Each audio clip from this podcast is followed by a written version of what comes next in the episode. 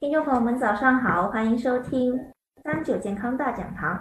目前新冠肺炎仍处于攻坚时期，流行性感冒又悄然而至。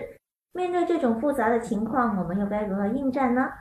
今天我们邀请到了广东省呼吸重点专科学术带头人、南方医科大学中西医结合医院呼吸科的冯启孝教授，跟大家科普如何区分预防流感和新冠肺炎。冯教授跟大家听友们打个招呼吧。大家好，早晨好。在这个新冠期间呢，我相信大家对这个课题都非常感兴趣，希望我们呢能帮到大家。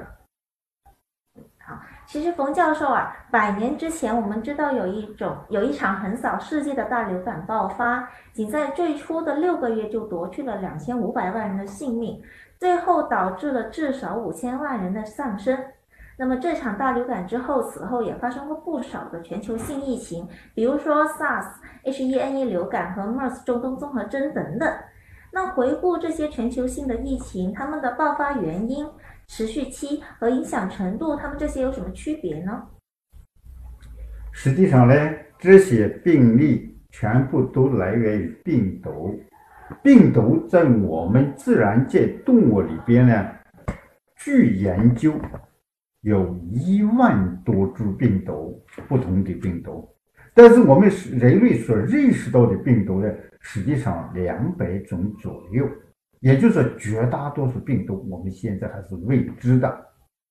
就拿这一次这个新亚冠来说，也是我们新发现的一种病毒。那好了，在所有病毒里边，与我们人类疾病密。最密切的病毒，影响最大的实际上是流感病毒。流感病毒呢，一七三三年发现的。那么呢，在四百年期间，全世界已经出现过三十多期的大流行，其中一百年来，那么呢就有六次的大流行。那么这其中最大的一次就是。一八七八年，啊，起源于西班牙的，很不快就波及到全世界。这次大流行啊，造成最终的五千多万人丧生。那么呢，第二次大流行，也就是近一百年来第二次大流行，那也叫做亚洲流感。实际上呢，它最早发生在我们的贵州省。那么很快的就波及到全世界。那么这两种呢病毒的类型都是 H1N1。那么第三次流行呢也叫香港流感啊，那是一九六七年的时候，这么时候一个大流行。那么这一次大流行呢也造成百万人的丧生。那么。第四次大流行呢，那么就是一九七六年发生在美国的一个猪流感，啊，这个猪流感呢，虽然当时波及的人比较少，啊，由于美国当时呢生产出来有疫苗，所以死亡也不是非常多，啊，也是不是非常多。那么呢，再下一次呢，那就到了一九七八年的俄罗斯流感，这次。流感呢也是 H1N1，波及面也是非常广的。再下来呢就是零九年的美国啊大流感，美国大流感在零九年也是呢肺呼吸系统以及心血管的死亡人数超过一百万。那么这一次呢首先发生在墨西哥，紧接着就到了美国。那么从此之后呢？我们知道流感还有一三年的、一五年的、一七年的、一八年的，那么这些呢禽流感啊，从这些流感来看呢，大家看到最早的 H1N1，然后呢到香港的 H2A2 啊，然后呢到我们禽流感呢 H7N9、H5N1 等等，也就是说可以有人传人的。也可以是动物传人的这样流感。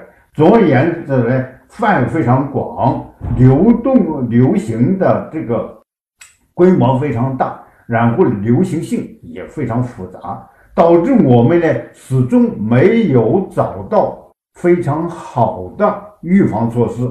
为什么？它变化多端，它的亚型非常多。那好了，到了零三年，那么呢，SARS，零三年的 SARS 首先出现在中国的佛山啊这个地方，首先被发现。那么呢，也最后呢遍及了全世界。这次 SARS 呢，它的规模是大概呢是八千四百多人感染，然后最后死亡呢是九百一十六人，死亡率达到百分之十点九，也就是近乎百分之十一的死亡率。那么这一次呢，就是我们现在大家都知道 MERS，MERS 呢也叫中东综合症。也叫中东呼吸综合症。那么它首先发生在沙特，然后呢紧接着呢韩国，最后呢在二零幺五年也在我们中国也发现了一例。也就是这一次呢和 SARS 有点区别，SARS 我们当时的流行时间最整个也就半年六个月时间，而这次中东综合症呢从一二年首先发现。到一五年、一六年始终都散发着有，也就是说，它的时间呢是非常之长。那么，SARS、MERS 呢都是 R 病、RA 病毒里边的冠状病毒，和我们这次的新冠肺病毒也都是一样的，都是冠状病毒。所以呢，目前来说，冠状病毒，我们现在呢实际上知道的有七种冠状病毒。实际上呢，冠状病毒在我们动物体内，在我们人类所携带的冠状病毒，据研究超过一百种，仍然有大量的冠状病毒。实际上我们还不认识，从此也可以告诫我们，一定要注意和我们的自然界要进行和平生存啊，不能。随便的乱捕乱杀一些野生动物。那其实回顾各次的重大疫情，我们看它的表现特征，它们几乎都有一个共同的特点，就它们都是同属于呼吸系统的疾病。那为什么一旦这些细菌或者病毒入侵到人体，首先都是肺部遭殃呢？哎，这个问题非常好。大家知道，人体里边只有我们的呼吸道。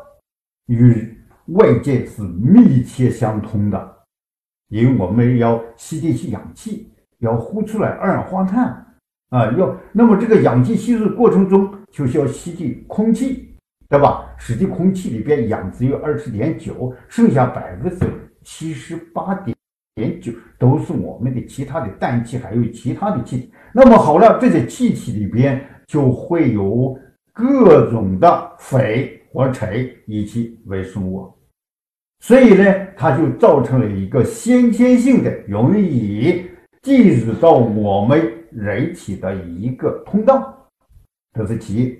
其二，大家知道，呼吸道，特别是我们肺泡的面积是非常大的，我们肺泡的面积，成人最少也超过九十平方米，哎，像欧美那些国家。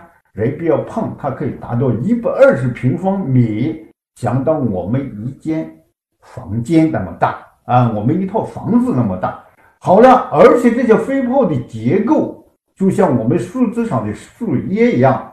好了，它里边大，外面小，也就是说这些气体飞尘啊和我们的微生物容易进得去，但是呢不容易出得来。再加上它的面积比较大。所以呢，就会残留部分的微生物，到一定程度，有些就会致病。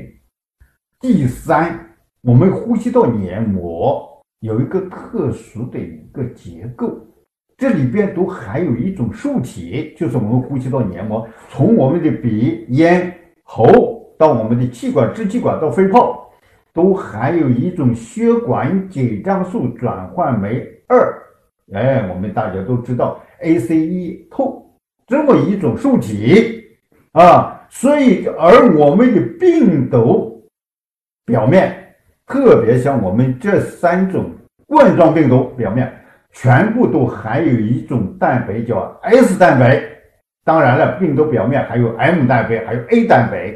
那么最主要是 S 蛋白，这个 S 蛋白特别重要，治它这个 S 蛋白和我们人体黏膜、呼吸道黏膜里边的血管紧张素转换酶二，它一结合，好了，这个病毒就容易进入到我们的人体细胞内部去，哎，就容易进到我们而呼吸道含有这种受体，其他我们的人体器官含这个受体的量很少。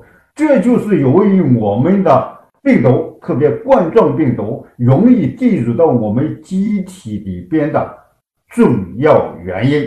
另外这次发现冠状病毒上面的 S 蛋白与我们人体呼吸道黏膜的血管紧张素转换酶二，它的结合力比杀死病毒要强十到二十倍。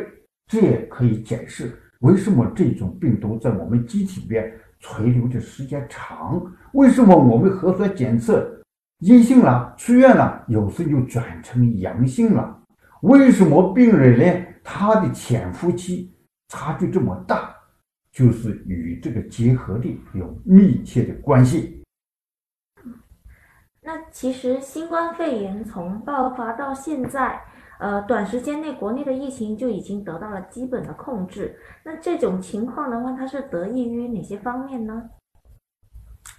这个大家都听到了。前一段时间，我们钟南山教授有一个预测，他这个预测也是一些数学模型来的。那么预测呢，发我们四月底应该说这个新冠肺就可以基本上结束，在中国就可以基本结束。那么最近的前两天呢，李兰俊教授呢，他的一个预测模型，正他认为呢，到三月底应该呢，可能全国就会出现呃零诊断、零确诊病例。那么也意味着在中国新冠肺炎暂告一段落，这么一个啊这么一个战役。为什么会出现这么好的结果，这么快的一些啊？结果令人鼓舞的一些现象呢，那么值得我们自豪的太多了，值得国际上借鉴的东西太多了啊！首先，大家都知道，我们习近平主席，那么在这次新冠肺里边呢，那么首先的最早最早，他提出了十六个字：坚定信心，同舟共济，科学防治，精准施策。好了，这十六个字。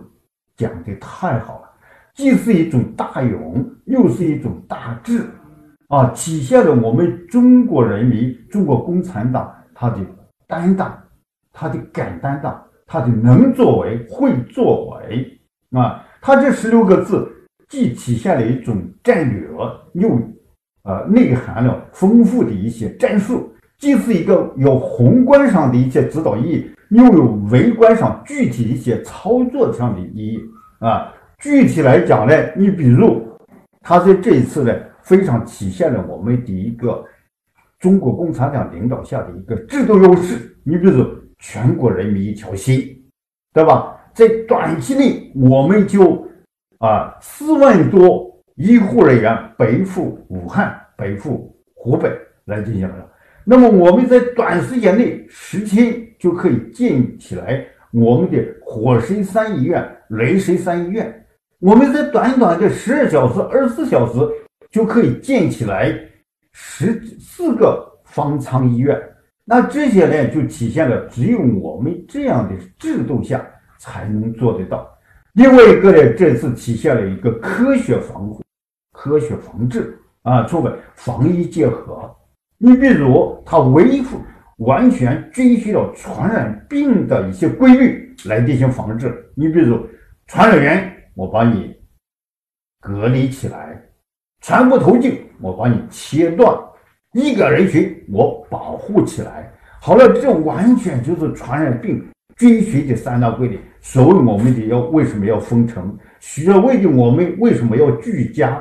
所谓的我们为什么要把四类人群，你比如确诊人群、疑似病例、发热人群，然后密切接触人群，把这些人群一定要摸清楚，而且最后为什么要提出来该治应收尽收、应治、尽治，这实际上呢，就是我们的一个防和治的一个结合，在这次体现的淋漓尽致。另外一个呢，这次体现了一个科学防治，就是我们要用我们的高科技引领我们的防和治的水平。你比如这次网络，哎，这次你比如还有我们一个制度优势是什么？所有救治人员，所有新冠肺炎的救治者全部免费，那这是在全世界，它是极为罕见，我认为是独一无二的，啊，就是由于这样导致老百姓呢，就会引起老百姓呢有病一定就去看，有病就赶去治，因为牵扯到一个费用问题，有共产党，由我们中国政府来承担，这一点是非常。另外一个呢，你比如我们的。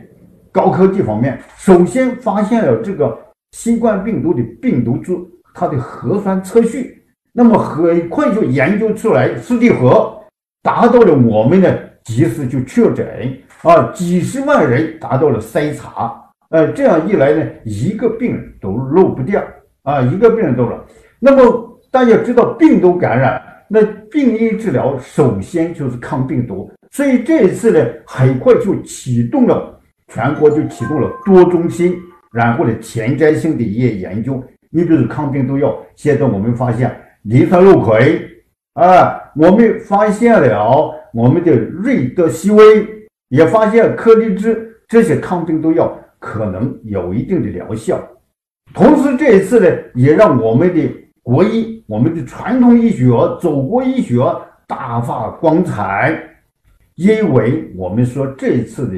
冠状病毒的治疗，西医、中医大家都是对症治疗，也没有特效办法啊。在这个对症治疗的过程中，实际上我们中医呀，它实际上是最讲究的是精准化、个体化。与中医它讲究这个辨证论治，对吧？不见病人不开方。那么这样一来的话呢，病人你比如在早期阶段，他往往呢。我们跟他有发烧呀，有咳嗽呀，有疲乏无力啊，那这些在中医调理起来是非常好的，就可以免掉一部分病人进入到重症或者危重症，对吧？另外，在高科技方面呢，你看我们这次的呼吸机的使用，ECMO 的使用，对吧？都体现出来，包括我们的移动 CT，包括我们的五 G 的应用等等这种高高科技大数据。的应用，所以导致我们这一次呢，可以说在全世界做出了典范，也当然了，全世界包括世界卫生组织也达到了，也得到了非常多的一些赞誉，包括现在的意大利啊，包括我们的韩国，也包括我们的伊朗，都邀请中国的专家去现场指导啊抗疫，这都体现着我们中国政府是一个有担当的政府，有作为的政府。敢于作为的一个政府啊，这么样，所以我们值得总结的东西是非常非常多的。我认为这一次呢，确实在全世界做出了一个典范的作用。嗯，确实，这次国家各部门反应的速度快，是让国民心安的一个基础啊。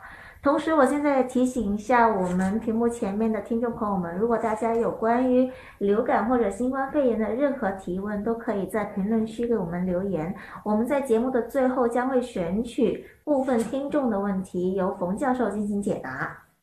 啊，其实虽然目前是处于新冠病毒的攻坚期啊，但是即将到来的流感高发期同样也是呃不容忽视的。不少人的呃，不少人的认知里面，他们就觉得说，呃，流行性感冒就等同于普通感冒。那流行性感冒和普通感冒，他们是同一种病吗？他们有什么区别呢？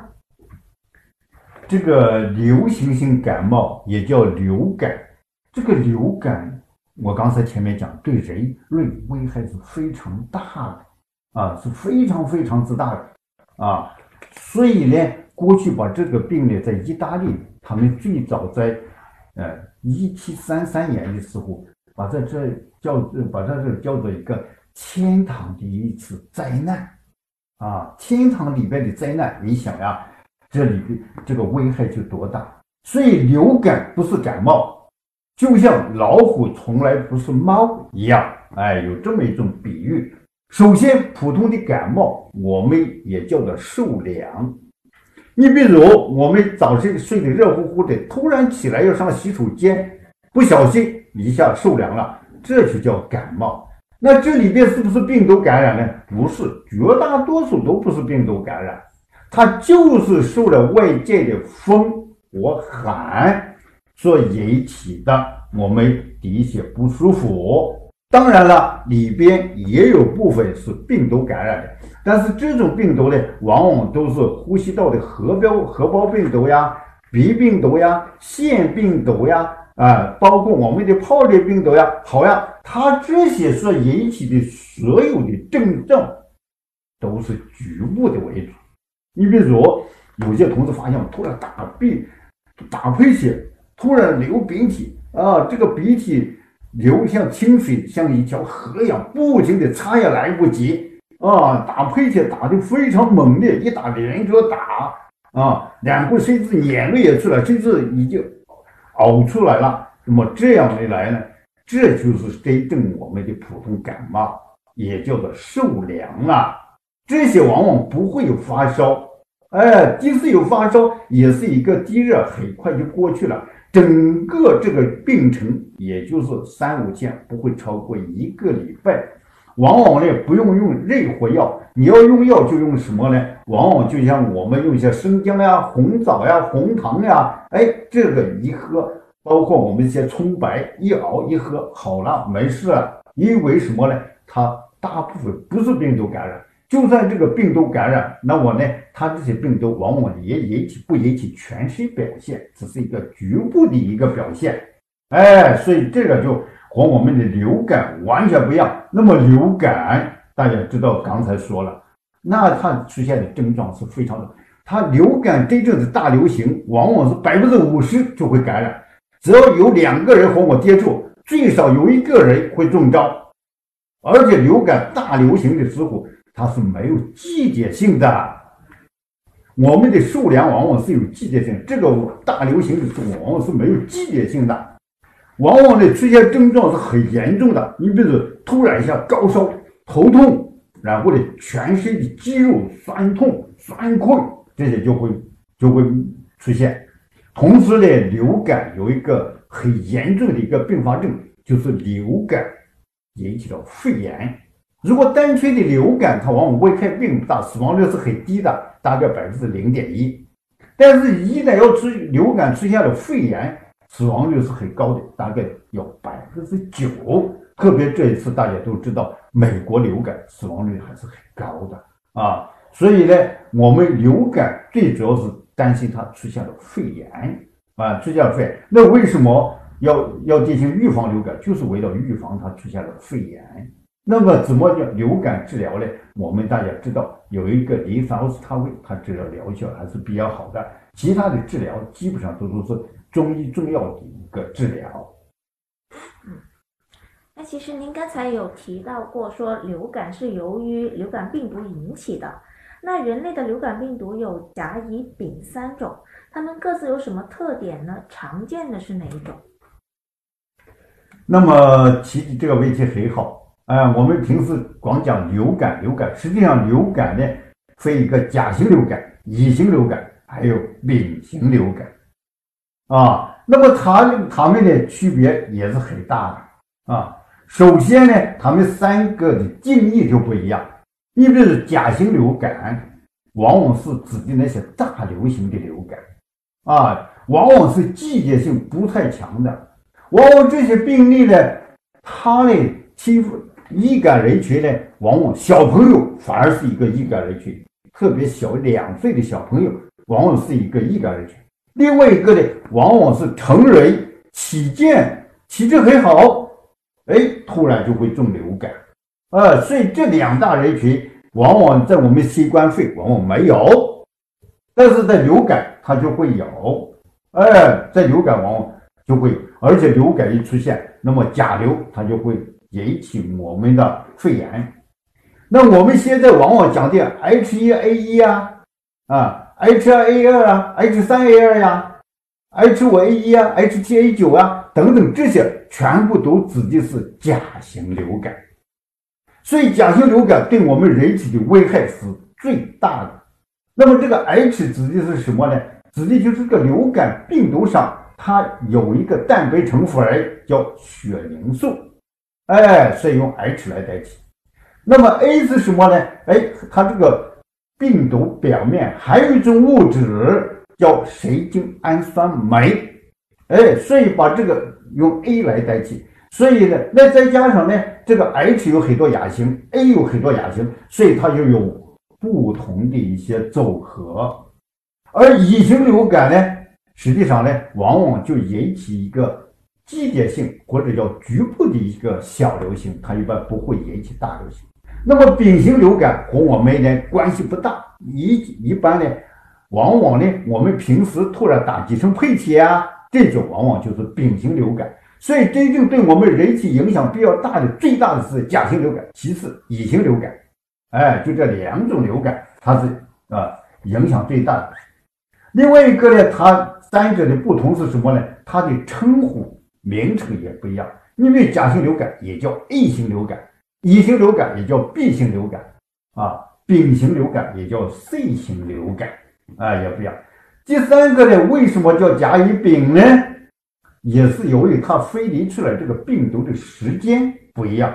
因为甲型流感首先飞离出来是一九三三年飞离出来，而乙型流感是一九四零年飞离出来的，丙型流感是一九四九年分离出来的。所以就是由于这些现象，导致我们出现了甲、乙、丙三种流感的这种称谓。嗯。那这些流行性感冒，它们的传染率高吗？是通过什么样的方式去传染别其他人的呢？那么这些流感，它的实际上都有一些啊通用的一些啊共同的一些特征啊。你比如它的传染率都是很高的，传染率很高啊，特别传染速度快。它的传染速度比我们新冠肺还要来得快，哎，就像我们面对面打个喷嚏，即刻过不了一两个小时，另一个人就感觉到了，哎，它的传播速度最快，传播速度是非常快的啊，传染率也是非常高的。我这现在主要是指的一些甲流，那么传播途径自然是通过我们的空气作为媒介，哎，通过我们的飞沫。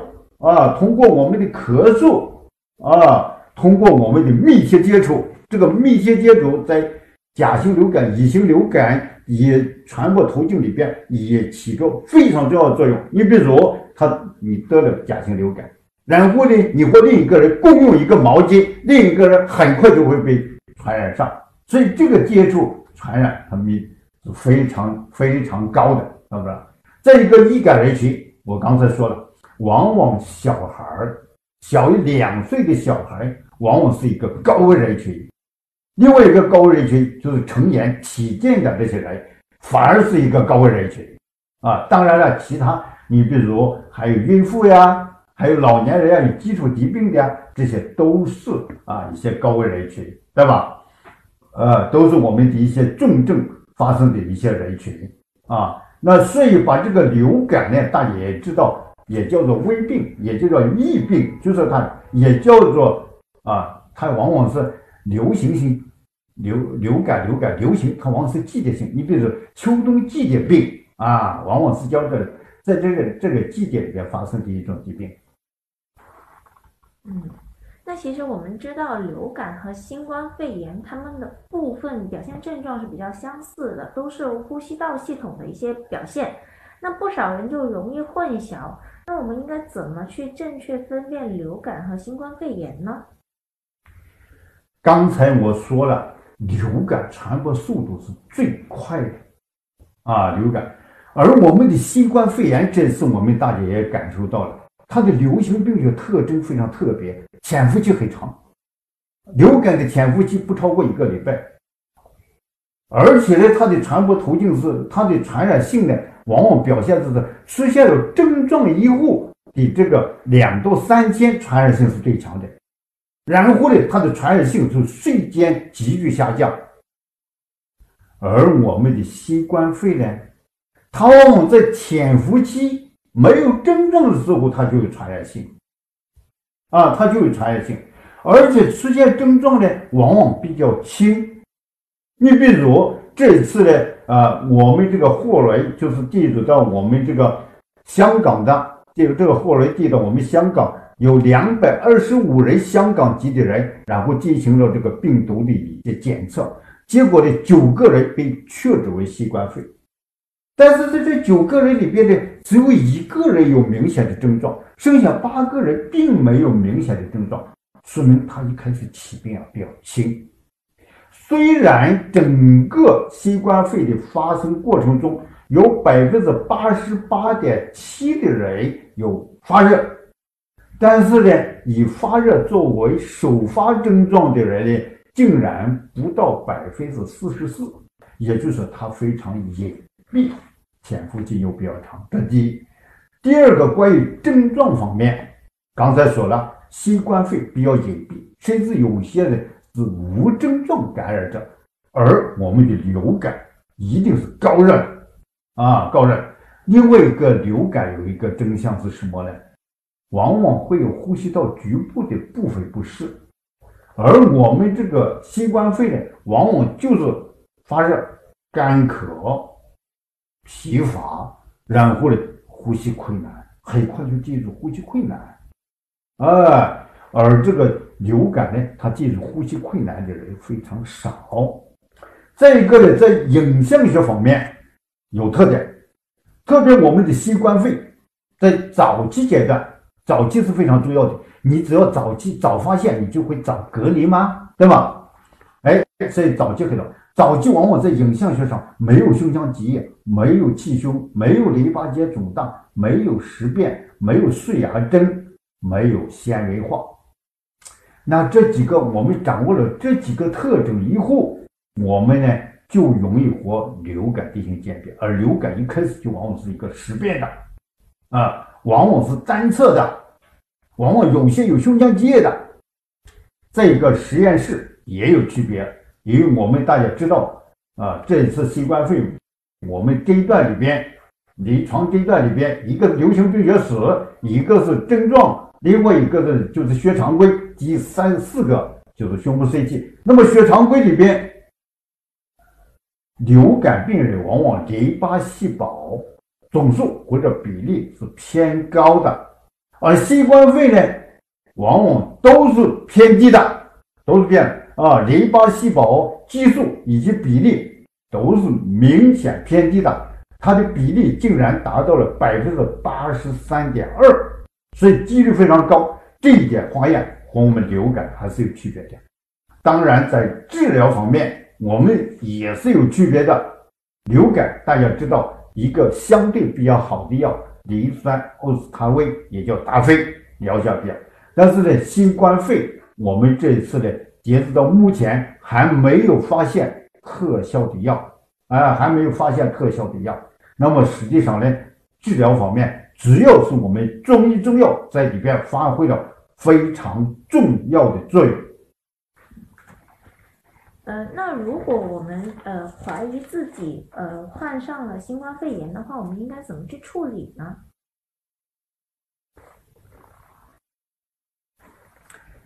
新冠肺炎，我们大家知道这一段以后呢，你看这个流行病学或者传染性疾病，它这个排序的是早诊断，紧接着呢就是要早隔离。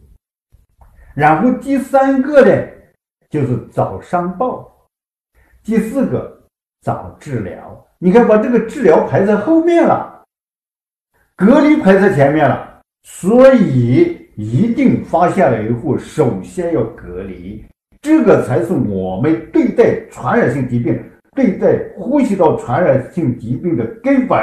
一定要把传染源要隔离起来，把传播途径要切断。把易感人群要保护起来。那么在早期，因为我们新冠肺确诊的新冠肺，我们临床上分了四型。一型，那我们就叫做轻型啊。那么轻型这种呢，就是我们照 CT 是正常的，只有一些轻微的一些症状而已。那首先这种治疗肯定就是我们中医中药的一个优势，因为我们没有特效的抗病毒治疗的药。那么中医中药大家知道，我们新冠肺炎只要是我们受寒了、受湿了，哎，受这个湿寒侵犯了，我们也知道是我是搞西医的，但是我对中医还是非常感兴趣，因为我们这个是一个中西结合医院，这个中西结合医院，我们的所有病人在西医治疗的同时，都有中医的元素渗透进去。在我们医院里面有大批的中医大师，哎，像我们的彭康教授、韦小美教授、朱晓光教授、周国平教授、肖长红教授等等，哎，他们跟我们这些病人经常会诊，而且呢，病人反响非常的好啊。那《黄帝内经·素问》里边经常讲，叫“正气存内，邪不可干”，邪子说走，其气必虚。所以，我们对这些病人呢，在早期阶段，对一些轻症的，往往呢，我们认为呢，它基本上都是风热犯胃型。所以，我们呢，一般呢，治则呢，都是疏风解表、清热解毒啊。你比如像我们的啊，金花啊、清感颗粒啊、啊银翘类啊、桑菊类啊、板蓝根呀、鱼腥草呀、柴胡呀，包括我们的热毒清呀。啊，莲花清微胶囊呀，等等这些呢都是非常好的。到了呼气阶段呢，那我们呢往往就要祛湿啊、祛寒啊，我们往往就要扶正其气，在这方面呢来进行一些治疗啊。像我们现在的肺炎一号，在这方面疗效都非常好。肺炎一号也是我们广东特色。嗯，好。呃，其实面对新冠肺炎，个人的防护还是首要的。我们现在提醒一下，呃，屏幕前面的听众朋友们，如果大家有关于疫情和流感的任何疑疑问，都可以在评论区给我们留言。我们在节目的最后会选取部分的疑问来请冯教授进行解答。那冯教授，其实我们知道，流感疫苗它分为三价和四价。那这两种疫苗有什么不同呢？四价是不是就比三价更好呢？那这个疫苗呀，大家呢应该都知道，它的它这个分类的啊方法很多，所以就叫做不同的啊一些名称。因为这个疫苗的来源一般呢分为三大类，根据来源有灭活的疫苗，灭活啊就是把病毒灭活了。然后作为一种抗原，我们作为一种；另外一种就是减毒的疫苗；第三种呢，就是重组血凝素流感疫苗。那实际上我们在临床应用的过程中啊，我们呢往往就是所谓的三价疫苗呀、四价疫苗啊，应用是比较广泛的。这是什么原因呢？大家都知道，这个流感每一年它的亚型在变，往往呢在每一个。呃，季节里边，它往往呢会有一种为主，同时有其他的亚型也去存在，也就叫混合的亚型同时感染。你比如甲型流感或乙型流感，同时都在这个季节出现了，所以这样一来，我们就有用这个三价的疫苗、四价的疫苗来进行全方位的一网打尽的一种预防措施啊，就是。你比如说 H1N1 是我们现在比较常见的，那我们现在比较常见的还有 H3A2，所以我们就把这两种甲型疫苗，然后再加上一种乙型流感疫苗，把它加起来，然后变成一个一次性的针剂，我们把这就叫三价疫苗。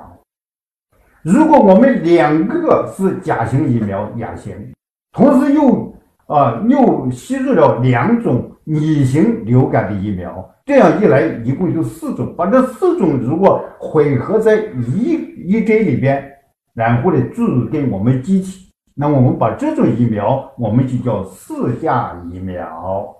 哎，这。样一来，我们就最大限度的来预防到了我们这这一个啊季度或者我们今年有可能最大感染的一些流感或者病毒。大家知道打流感疫苗还要注意，因为这个疫苗一般进到我们机体里边两到三周开始发挥作用，所以最好再加上这个疫苗它的作用时间一般是半年时间。所以呢，一般打疫苗都是在我们这个流感将要来临的或者来临之前的一段时间内打入。你比如说，我们流感大部分都集中在冬季，哎，冬春季节。所以在我们冬季来临之前，我们注射流感疫苗发挥的预防作用最大啊。当然了，打了流感疫苗。并不是说是我们就一定不得流感，因为这个疫苗呢，一个我说了，每年的这个亚型啊，这个毒株非常多，你不一定能全覆盖。第二，这个疫苗呢，他认为能覆盖到百分之八十，能对百分之八十的人有预防作用，剩下百分之二十的人是不肯定的，因为与人的免疫功能也是密切相关的。嗯。好，那其实回顾全球的多次疫情，它都是呼吸的系统疾病比较多。那这种情况能给现在的防疫工作和群众有什么警示吗？大家都看到了，这几几年影响最大的是冠状病毒啊，二零零三年、二零幺二年以及这一次的二零幺九都是冠状病毒。冠状病毒它是 RNA 病毒。这种病毒呢，它就是一个单螺旋链。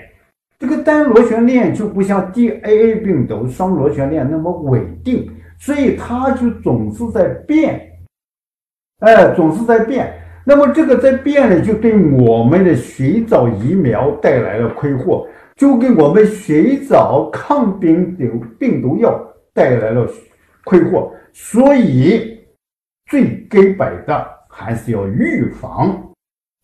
哎，在预防不要得，那怎么呢？就是我们现在国人人人到大街上，大家看到戴着口罩，这个就是非常重要的。在流行季节，你就要戴着口罩，因为它的传播途径就是通过我们的空气，通过我们的粉末，通过我们的口水。你比如我们有人研究过啊，流感病毒的人啊，包括这次新冠病毒。好了，这如。如果被确诊的这个病人一口这个口水里边，他的病毒量有多少？有一个亿，这么大的量。同时，我们这个同时在我们环境里边，你比如我们在露天里边，相距两米远，如果我们面对面讲话，一般呢是不会传染上，但是小于两米就会被传染上。好了，如果这个人有咳嗽，他又没有戴口罩，那么他传播的距离。最少可以达到六米。如果他打一口喷嚏，他传播的距离可以达到八米以外。如果这个人这个打一个喷嚏，而且这个在大气里边，那么这个病毒可以停留多长时间呢？在大气里边飞多长时间呢？它可以飞十分钟，说明我们戴口罩。极为重要，哎，有些欧美国家说是我就不戴口罩，这个从原理上、理论上讲也是错误的。那他为什么感染少呢？因为人家国外他的人口没有我们中国这么稠密，哎，他的距离很很远，所以他就不容易互相之间呢人挨人，人接触人，所以他相对来说呢传染几率小。但是我们绝对不能。效仿他们就不戴口罩。第二，我们知道密切接触，那所以我们就要勤洗手，好，勤洗手。那么好了，我们要传染病，就说切断传播途径。那好了，我们就是不要到那些人聚集的地方去啊，你比如商场呀、地铁呀、车站呀、电影院呀这些呢，我们就如果在流行季节，就少开一些大会。少举办一些群众性的大型活动，对吧？那么这些都是非常良好的一个地方。这个易感人群，那我们要保护儿童。我知道流感是对的，对吧？那我们新冠肺最主要就是有基础疾病的，这次国家做的非常好。你比如有基基础疾病的，糖尿病啊、高血压这些慢性病的、慢阻肺的，可以通过网络来进行咨询，也可以通过网络来开药，而且一次开药可以开三个月。哎呀，这次所以呢，大家这次完全是一种科学一种防疫的一种方式，所以效果自然非常之好。嗯。非常感谢冯主任给大家提出的提醒啊！那您刚才对于流感的新冠病毒一系列的问题都进行了详细的解答。呃，在刚才直播的过程中呢，有一些网友呢，他们也提出了他们想要了解的问题。呃，有网友就提到说，呃，感冒好了之后，身体对新冠有抵抗力吗？如果你得过新冠肺，那我们知道新冠肺真正。检测的金标准，实际上呢，是我们检测它里边的抗体。早期阶段，往往在一个礼拜内，甚至三天以内，就可以检测到特异性的免疫抗体，叫 IgM。那么在后期与病毒作用以后，机体里边是一种防卫，然后产生了大量的特异性的免疫球蛋白 IgG。如果最早的和我们后面这个比值，如果是四倍以上的一个提高，好了，那么说明你机体里边的免疫抗体是很丰富的，你基本上不可能再得，在近期内不可能再得第二次新冠肺。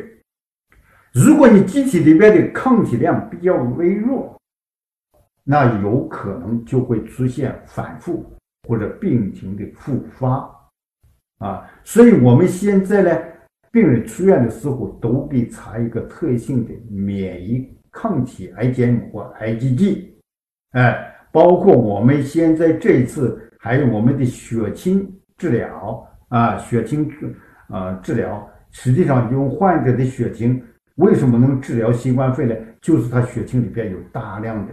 IgG 这种抗体存在，所以你得过一次以后呢，特别是有症状的这部分，那么呢，短期内最少半年内得新冠肺的可能性非常低，非常低，或者是从理论上讲不得啊。即使得了以后呢，很可能没有症状，好吧？嗯，好，谢谢。呃，还有网友说，呃，新冠肺炎会像流感一样每年爆发，您对于这种看法是怎么认为的呢？这个完全呢，这种新冠肺据我自己啊，也和这些专家呢，也向他们学习，也看到我们这个流行趋势。那么新冠肺呢，我很早就写过一篇文章，那么呢，呃，也被一些媒体采用。好了，很可能就会变成类似我们的流感一样，嗯，啊，常年存在，甚至每年都存在。你比如说现在的流感，呃，这个新冠肺炎，除了我们的南极洲以外，全世界几乎所有的州现在全部都有了新冠肺炎。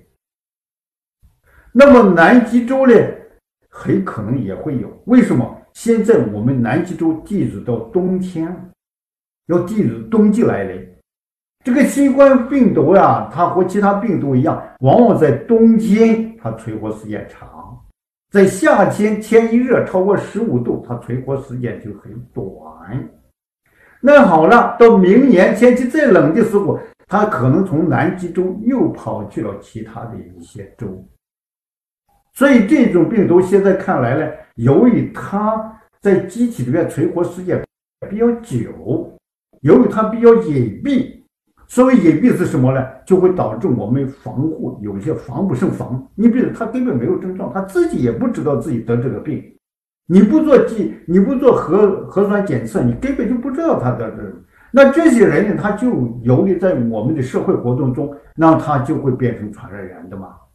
所以它难就难在这一这一点是非常之难的，它没有任何改变，也没接也没有接触史，你能随便去让他去检测吗？他也不愿意，你也不愿意，嗯，也没这么多医疗资源，对吧？哎，也没这么多医疗，这就是我们新冠肺目前来讲，所以它很可能会变成一个日常病啊，流感可能会存活，啊，流行的时间可能会比较长啊，可能会比较长。嗯，那我们还有网友提到说，呃，现在新冠肺炎的源头有没有找到了？是不是避免源头就能从根本上就控制这个疫情呢？现在，包括我们过去的，包括我们的果子狸当年的 SARS，啊，我们呢知道了源头，也不知道去处，不知道最后去哪了。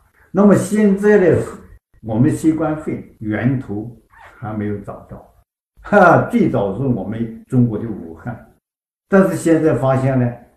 病毒株还不一样，各个地方也不一样，而且呢，有很多国家发生的呢，根本就没有和中国人接触，更没有来过武汉，也没有武汉人到过他那个地方去，他也照样发生了。再加上呢，这个新冠肺炎，我刚才讲了，它的症状从无到有些症状没有症状，有些是很轻，有些是很重。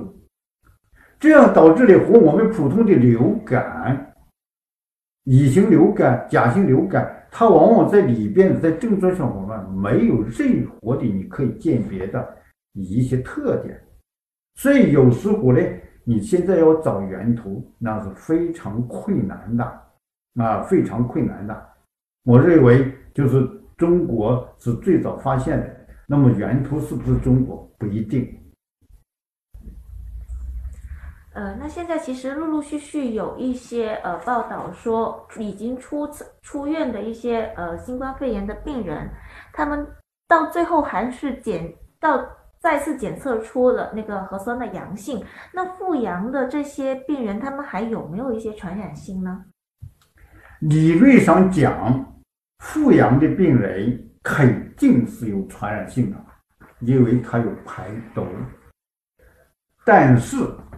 由于这些病人经过了十四天以上，甚至二十八天的一个治疗和观察，那么呢，机体里边又同时都有免疫性的一些抗体 IgG，所以呢，它这里边有病原，同时有防御性的一些抗体，所以真正的致病力目前呢，几乎还没有看到。也就是，还没有真正发现再次传染，或者导致传染得病。呃，有网友提到说，呃，新冠肺炎它跟流感的易感人群是不是一样的？这些呼吸道传染病，它的呃，它的这个易感人群是大同小异的。你说一样，也可以说一样。略有不同的一点是什么呢？流感对小儿，特别小于两岁的小孩，它是一个绝对的一个高人群，而新冠肺往往两岁，甚至我们发现十三岁以下的小孩得病率都非常低，另外得病都非常轻。这一次大家发现，小孩没有一例死亡病例出现，也是这样。第二个流感，往往呢，那些年轻力力壮的、免疫功能非常好的，反而突然容易得流感，突然容易得流感，而且有时很重。而新冠肺呢，往往这部分人得的比较少，大部分都是有基础疾病的，啊，老年的、免疫功能不好的这些人呢。就容易得啊，就容易得这一点呢，所以我们新冠肺呢，大家都发现呢与我们的免疫功能下降，特别细胞免疫功能下降是非常明显的。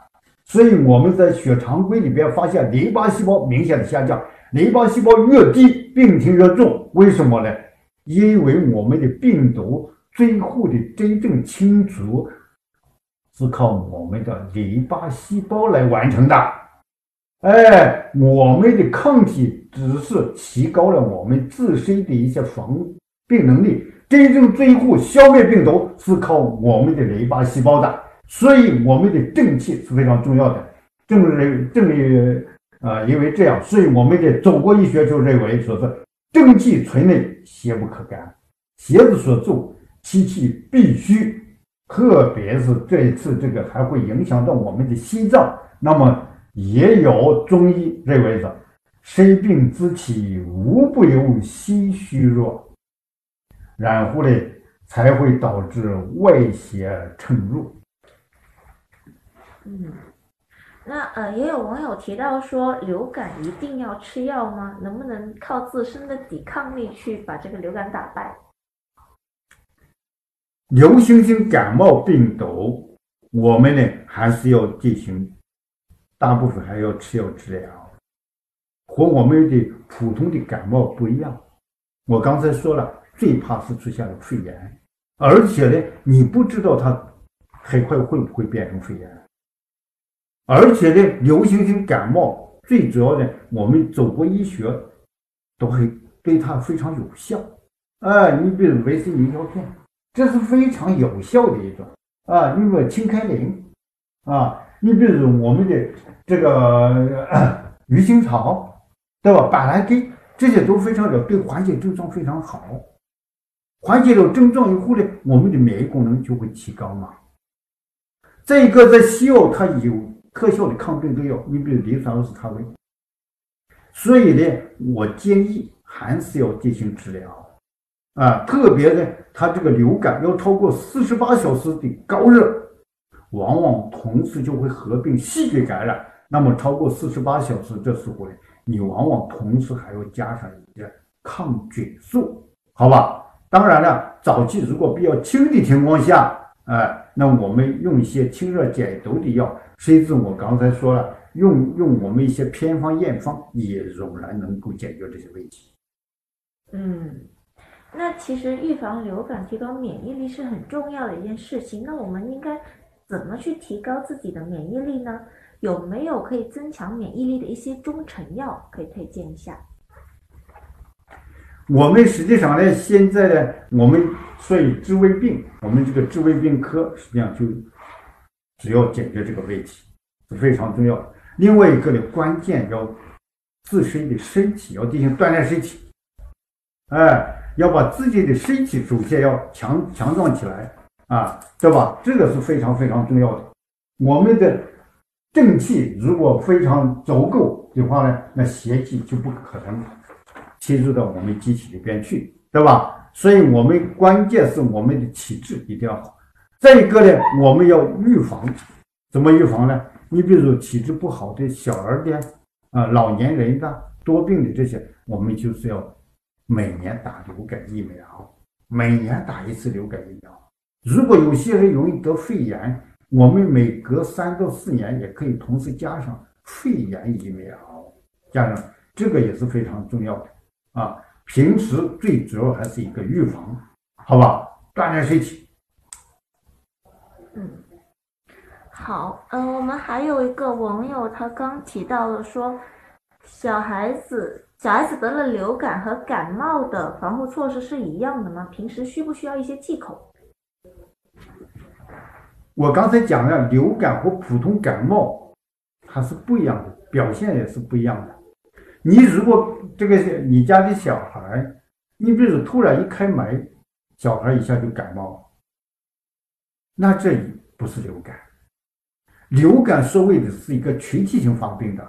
你比如家里，嗯，哎，妈妈得了流感了，等，哎，发现小孩也有了，发现你也得了，那这就是流感，哎，它就传染。而普通感冒它是没有传染性的，因为大部分也不是病毒引起的，就是受了风寒。那这时候呢，你不用吃一些抗病毒药，完全是可以的。哎，好吧。嗯，好。嗯，非常谢谢冯主任今天的呃给大家的一个解说，也非常感谢听众朋友们关收听我们的三九健康大讲堂。今天的节目到这里就要结束了，我们下次再见吧，拜拜。你把那一段。